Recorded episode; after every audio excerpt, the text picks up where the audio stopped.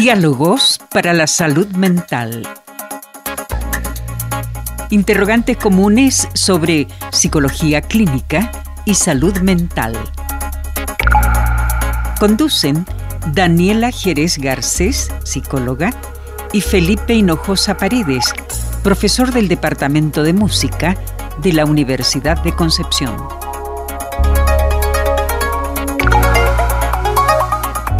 Muy bienvenidas y bienvenidos a otro capítulo de Diálogos para la Salud Mental de Radio Universidad de Concepción, programa orientado a conversar sobre interrogantes comunes en torno a la salud mental, la atención psicológica y la vida emocional.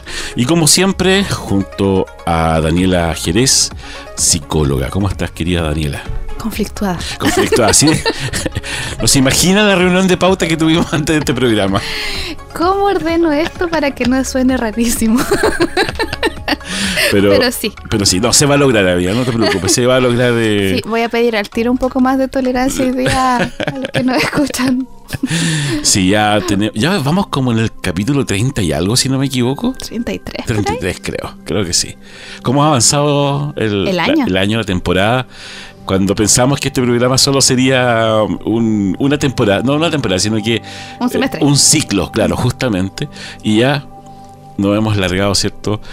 a casi una temporada completa acá en Radio Universidad de Concepción 95.1 FM y en www.radiodec.cl. Recuerde que puede escuchar nuestros podcasts eh, en el sitio de Radio Universidad y también nos puede buscar cierto en Spotify como Diálogos para la Salud Mental. Eh, damos eh, también las gracias a Esteban Garrido que está en la realización de este programa y a nuestra productora Cari Merelo, cierto que semana a semana también nos ayuda en la realización. Daniela, el tema de hoy día, en realidad el nombre que, le dimos, ¿cierto? Después de mucha... Después de mucho debatir, quedó en felicidad en equilibrio. Está difícil. Está difícil. ¿Cómo equilibrar? ¿Cómo equilibramos la felicidad? ¿O, cómo podemos hacer eh, esto de, estar felices, pero no llegar a... Mira, siendo súper honesta, no sé. no, no sé, porque es un equilibrio bien difícil de obtener, es sensible, es extremadamente personal. Y de hecho hicimos este programa precisamente porque eh, yo estaba revisando un libro hace un par de días atrás que se llama, si alguien lo quiere buscar por ahí, se llama La felicidad tóxica. Que si bien es una revisión desde la psicología positiva de lo que nos ha enseñado y lo que nos ha hecho también, no, no también un tema de la psicología positiva. Y lleva toda esta reflexión de buscamos la felicidad pero no sabemos bien qué es y creemos que la felicidad tiene que ser permanente e igual para todos. Y eso nos lleva a hartos problemas en términos de salud mental. Porque es difícil de saber en realidad qué me hace feliz a mí y qué nos hace feliz a a todos, y cómo la obtengo. Y cuál es el techo de esa felicidad en cada contexto particular. Y eso es algo que nos cuesta un poco de, visualizar a cada una de las personas. ¿Tú ves, mucho esto de que eh, la felicidad esté asociada, por ejemplo, a la tranquilidad económica? Lo que pasa es que la felicidad en sí misma, yo trato de, siempre ser un poco más aterrizada y tiene muchos factores. Y la tranquilidad económica es una, es una parte de. Entonces, de hecho, el libro como que lo va separando en varios aspectos y una de ellas es nuestra relación con el dinero. Entonces, en un mundo donde el dinero mueve muchas cosas, nos da muchas oportunidades, pero tampoco es muy bien visto hablar de dinero. Entonces, como, este como doble discurso de que en realidad la felicidad no se obtiene por el dinero, pero al final del día todos necesitamos dinero. Y cuando no obtengo lo suficiente o tengo un problema y necesito más, viene también un tema de la frustración, de mi relación con el trabajo, la relación con mis expectativas a veces la, angustia de no poder resolver un problema también tiene un costo muy alto. Por ejemplo, si se me enferma un familiar y necesito grandes sumas de dinero que no tengo. Entonces, ¿cómo equilibramos nuestra vida en todos estos factores para buscar la felicidad sin caer en lo que el libro llama un optimismo no realista? Por eso, te- por eso decía al inicio que hoy día me tengan paciencia porque es un equilibrio muy complejo, incluso de hablar. Pues yo te digo, optimismo no realista, es como que te estoy poniendo inmediatamente así como, Felipe, no puedes soñar. o Felipe, como que, como te decía yo en el ejemplo, a lo mejor yo no voy a poder ser astronauta. Voy a tener, tengo 36 años, por más que desee ser astronauta, ya no fue. Ya no voy a poder ser deportista de alto rendimiento. Ya no fue. Pero estamos en un medio social, cultural, de redes, donde de a poco se nos ha ido inculcando la idea de que todo lo que puedo soñar lo puedo obtener. Sobre todo estos memes que, que son muy los recurrentes. memes, los reels, TikTok, eh, las tiendas comerciales. Por ejemplo, el La tema. publicidad. La publicidad, Sí. esto de viajes al Caribe y no sé qué, cuando el porcentaje de la población que probablemente no escucha, o un gran porcentaje, no lo puede hacer. Y te queda la sensación interna de que no poder hacerlo es culpa tuya. Y el aparentar también va un poco por ahí el- de la mano el, querer est- estar feliz o, mostrar de alguna forma la felicidad. Lo que pasa es que yo creo que el aparentar es el hijo de esto, de lo que estamos hablando. Porque yo no creo que las personas, ah, yo siempre tiendo a pensar que las personas son esencialmente buenas, o desde una buena intención. Y por lo tanto el aparentar viene a suplir esa vulnerabilidad que no quiero mostrar. po.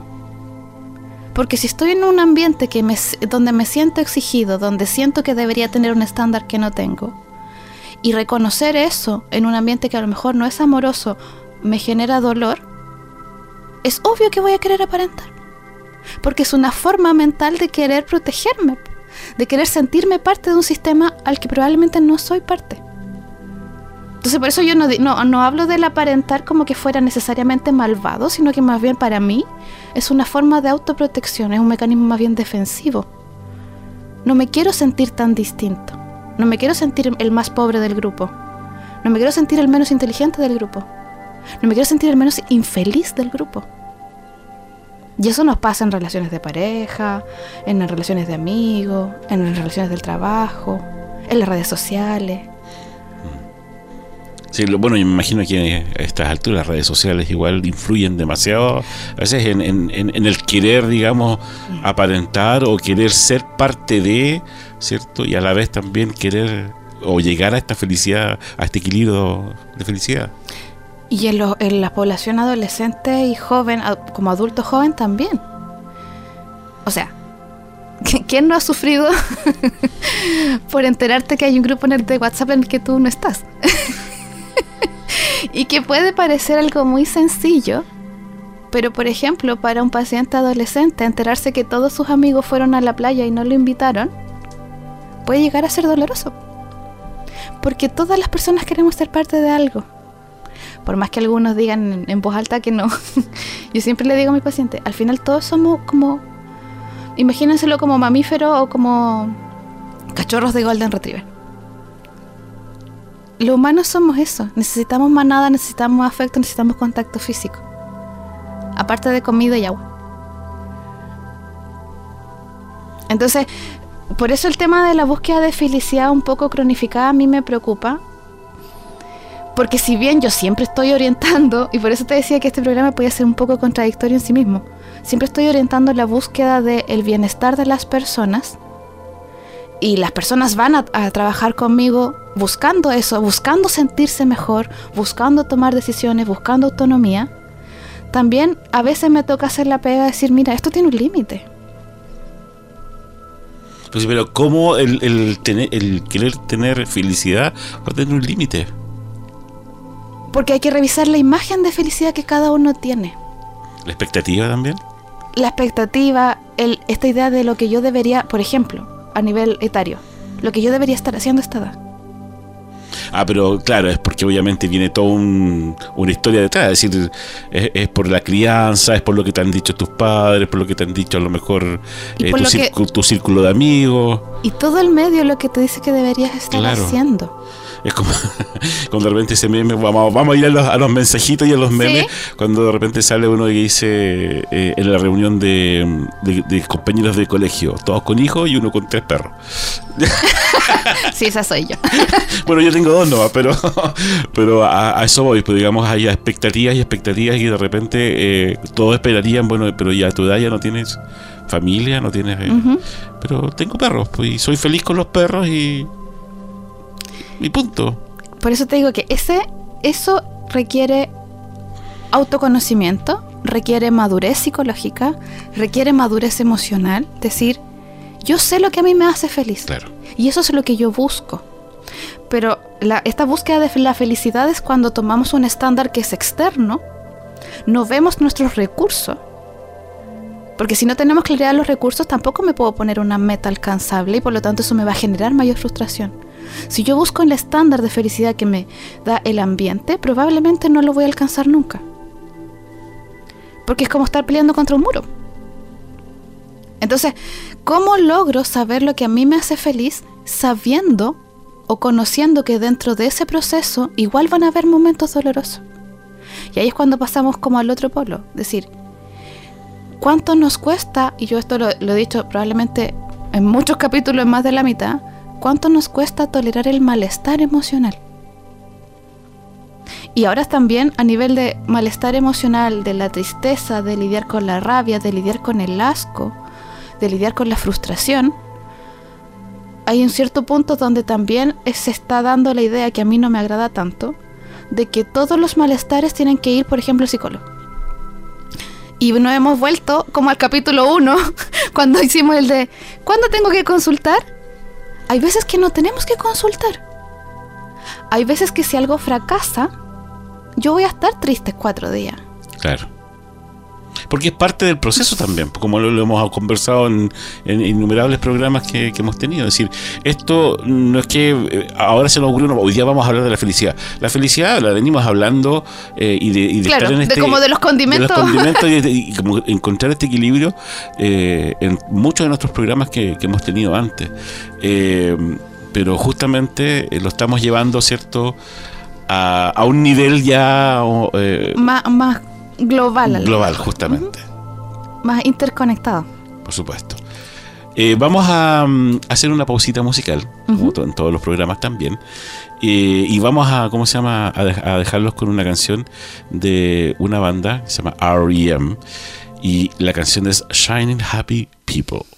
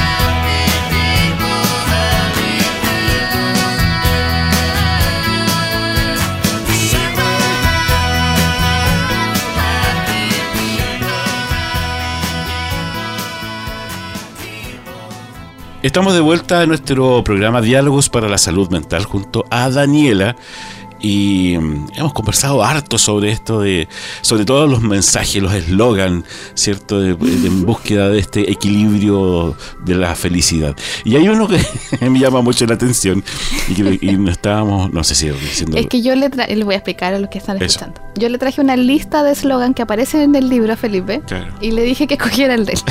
y escogí el mío lo mejor está por venir Oh, qué dañina esa frase frasecilla. muy mal, mal, porque uno no sabe lo que viene. Puede ser bueno, puede ser malo, a lo mejor te puede ayudar y- o te puede perjudicar. Y eso nadie lo sabe. Es decir, ¿qué? Un- ¿Que eres pitonizo, pitoniza para, para- para saber? O sea, No, ¿y qué pasa si lo que viene a lo mejor no es tan bueno y me convencí de que tenía que ser bueno? Aumenta la frustración, Claro. aumenta la incertidumbre, aumenta la capacidad de no resolver. ¿y cuál es el tuyo? Ah, que yo lo voy a, a ver. Uy, cree en ti y todo será posible. Yo creo que esa frasecilla tiene un doble filo. Eso le explicaba a Felipe cuando conversábamos. Hay veces donde necesitamos aprender a creer para poder tomar decisiones. Por ejemplo, personas que he acompañado yo en procesos largos que después de un tiempo, por ejemplo, se atreven a cambiar de trabajo o se dan cuenta que pudieran hacer otra cosa que siempre vieron que podían hacer otros, pero que nunca imaginaron que podían hacer ellos. Pero también el, creer en ti de manera patológica o, de, o de manera excesiva nos hace daño en el sentido de que lo que te decía antes, o sea, yo por más que crea en mí, ya no voy a ser astronauta. Probablemente no va a pasar. Y tengo que tolerarlo. ¿Puede llevarlo uno patológicamente esto eh, de querer ser feliz en, en todo momento? Sí, porque nos desconecta, nos hace perder el foco, nos hace perder el valorar que, por ejemplo, cuando hemos hablado de emociones que son un poco más difíciles de lidiar, tienen un rol que hacer, tienen un trabajo que, hacer con nosotros, nos vienen a mostrar algo de nuestra vida. Por lo tanto, si yo estoy buscando siempre estar bien y siempre estar en un estado agradable o de bienestar, pierdo la dimensión, pierdo la dimensión de los momentos que sí son felices pierdo la proporción de poder tolerar los que no son tan agradables y no sé bien qué me define a mí. po. Entonces es, es- es difícil de mantener. Y por eso te digo, o sea, yo no sé si eliminaría esta frase, cree en ti, todo será posible, de cuajo, pero la miraría con precaución, porque a veces sí nos frustramos. A veces tenemos que enseñarle, por ejemplo, a los niños que no van a tener todos los regalos en Navidad. Porque hay veces que no se puede. Que no se puede. Claro hay sí. veces que vamos a perder personas que queremos. Hay veces que vamos a perder trabajos que queríamos. El estar consciente de ese tipo de cosas igual nos podría eh, sacar de este equilibrio emocional. ¿Cómo El no, así? el- el no tomar conciencia, con lo que dices tú. El no tomar conciencia, por ejemplo, de que eh, tus seres queridos no te van a durar toda la vida y que tú no vas a durar toda la vida para ellos también. Entonces, eh, llegar a, un, a un equilibrio emocional, eh, no, ojalá constante, pero a una felicidad en momentos. Por ejemplo, para mí, eh, yo prefiero estar equilibradamente emocional, eh, la parte emocional, que ser feliz. eh, siempre, Permanentemente. permanentemente. Es decir, para mí, la felicidad son momentos. eh, no sé. Y cuando voy a ver a mis sobrinos y comparto con ellos y juego con ellos y como con ellos y me río con ellos y peleo con ellos y lloro con ellos, para mí eso es un momento de felicidad. Pero yo estoy consciente de que ese momento de felicidad no va a durar todo el día o todos los días, porque obviamente en algún momento voy a tener que volver, porque obviamente yo no vivo con ellos. ¿Me entiendes? Y eso lo vuelve valioso. Claro. Hay una validez. una- un- Precisamente un que este momento lo estoy aprovechando, lo siento en toda mi dimensión, mentalmente, actitudinalmente, emocionalmente, y lo almaceno como algo valioso. Sabiendo que eso va a terminar. Por eso digo, la el, el estar consciente, la conciencia de que Eso es un factor muy protector, porque eso es lo que te da equilibrio. Y al mismo tiempo, cuando pase algo malo, es esos momentos guardados de manera consciente que te van a volver como a, a energizar para poder lidiar con lo que no es tan difícil. Es como cuando hablábamos del tema del trabajo. A lo mejor en este momento no todas las personas trabajan en algo que quisieran, pero tienen un foco que es más allá, le dan un valor desde otra posición. Y así vamos lidiando los humanos, vamos poniendo las cosas en equilibrio. Si me convenzo de que siempre voy a estar mal, voy a sufrir, evidentemente. Pero si siempre me convenzo de que todo va a estar bien y que estoy buscando la felicidad de manera compulsiva, también lo voy a pasar mal. Porque es irreal y porque hay un techo. De hecho, en una parte del libro, que de verdad se lo recomiendo si lo pillan por ahí, habla del tema, por ejemplo, de la alimentación. Y dice, eh, habla, hay como un caso, dice la, la, persona que, que lo, traduce, dice, eh, me convencieron de que comiendo saludable, de que haciendo ejercicio, de que haciendo los chequeos y no sé qué, no me iba a enfermar. Y me enfermé. Y uno dice, sí, porque la vida al fondo es imprescindible, o sea, es, perdón, es no predictible. Entonces cabe la posibilidad, hay incertidumbre. No sé en realidad, como decía tu, tu frase, no sé en realidad lo que va a pasar. Puedo hacer mi mejor esfuerzo, puedo tener precauciones, puedo autocuidarme, puedo buscar cosas que me hagan sentido y me hagan feliz. Aún así van a haber momentos no felices, van a haber momentos dolorosos. Y tengo que aprender a tolerarlos a lidiar con eso, a sentir la pena, porque la pena, por ejemplo, hablaba esto con una paciente el otro día, la pena tiene que ser sentida, ese es su trabajo. Y si en el punto lo permito, van a pasar un par de días, dependiendo de la situación que sea, lo logro tolerar, vamos bien. Y tampoco por un evento muy pequeño me vuelvo necesariamente o depresivo, o necesito psicoterapia, o necesito... No, hay veces que no. Si se mantiene en el tiempo, aumenta el síntoma, se cronifica un poco, a lo mejor tengo que atenderme.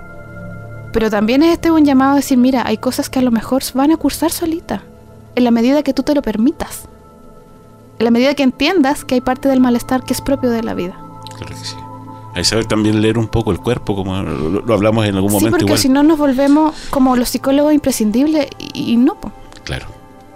No somos la solución mágica para todo eso, lo hablamos en el segundo programa, me acuerdo. Parece que sí. Y ahí volvemos a otro que tiene que ver con la salud es multifactorial. Entonces, no podemos desconocer el tema de la alimentación, sí. No podemos desconocer que a veces necesitamos recursos económicos. No podemos desconocer que falta el trabajo, que necesitamos una red asistencial que nos ayude y nos vincule y nos proteja entonces, la salud no es solo algo que también pase por mí. Es una, una idea muy también capitalista. O sea, yo estoy sano porque yo me cuido y soy optimista. Lamento decirle que no. Hay veces que usted se va a enfermar y necesita, y aquí me voy a poner un poco más dura, necesita un sistema estatal o de salud o comunitario que me sostenga, porque a veces tampoco voy a poder solo. Por supuesto. Y y en esto igual, cuando se necesita ayuda profesional, uno tiene que eh, dejar de lado a veces prejuicios y cosas así y decir, sí, necesito ayuda. Sí, estamos en el tiempo ya, eh, tenemos que empezar a, despedir este capítulo por hoy día. Eh, ya Espero que haya estado ordenado. Y si no, tolerancia, por favor, porque lo intenté. Quedamos equilibrados, ¿cierto? En, lo que es la felicidad. Y bueno, y nos encontramos eh, otro capítulo más de Diálogos para la Salud Mental de Radio Universidad de Concepción. No olvide buscar nuestros podcasts anteriores. Siempre estamos hablando de otros programas, así que escúchenlos porque eh, todo, todo, todos estos que han, digamos, eh, hemos tenido en nuestro programa es porque eh, ha sido una seguidilla, ¿cierto?, de temas que siempre están relacionados. Eso. Eso. Busque su felicidad. Eso. Busque no lo que le venden. No lo que le venden, justamente. Un abrazo grande, que estés muy bien. Nos escuchamos. Nos estamos escuchando. Adiós. Chao, chao. Diálogos para la salud mental. Interrogantes comunes sobre psicología clínica y salud mental.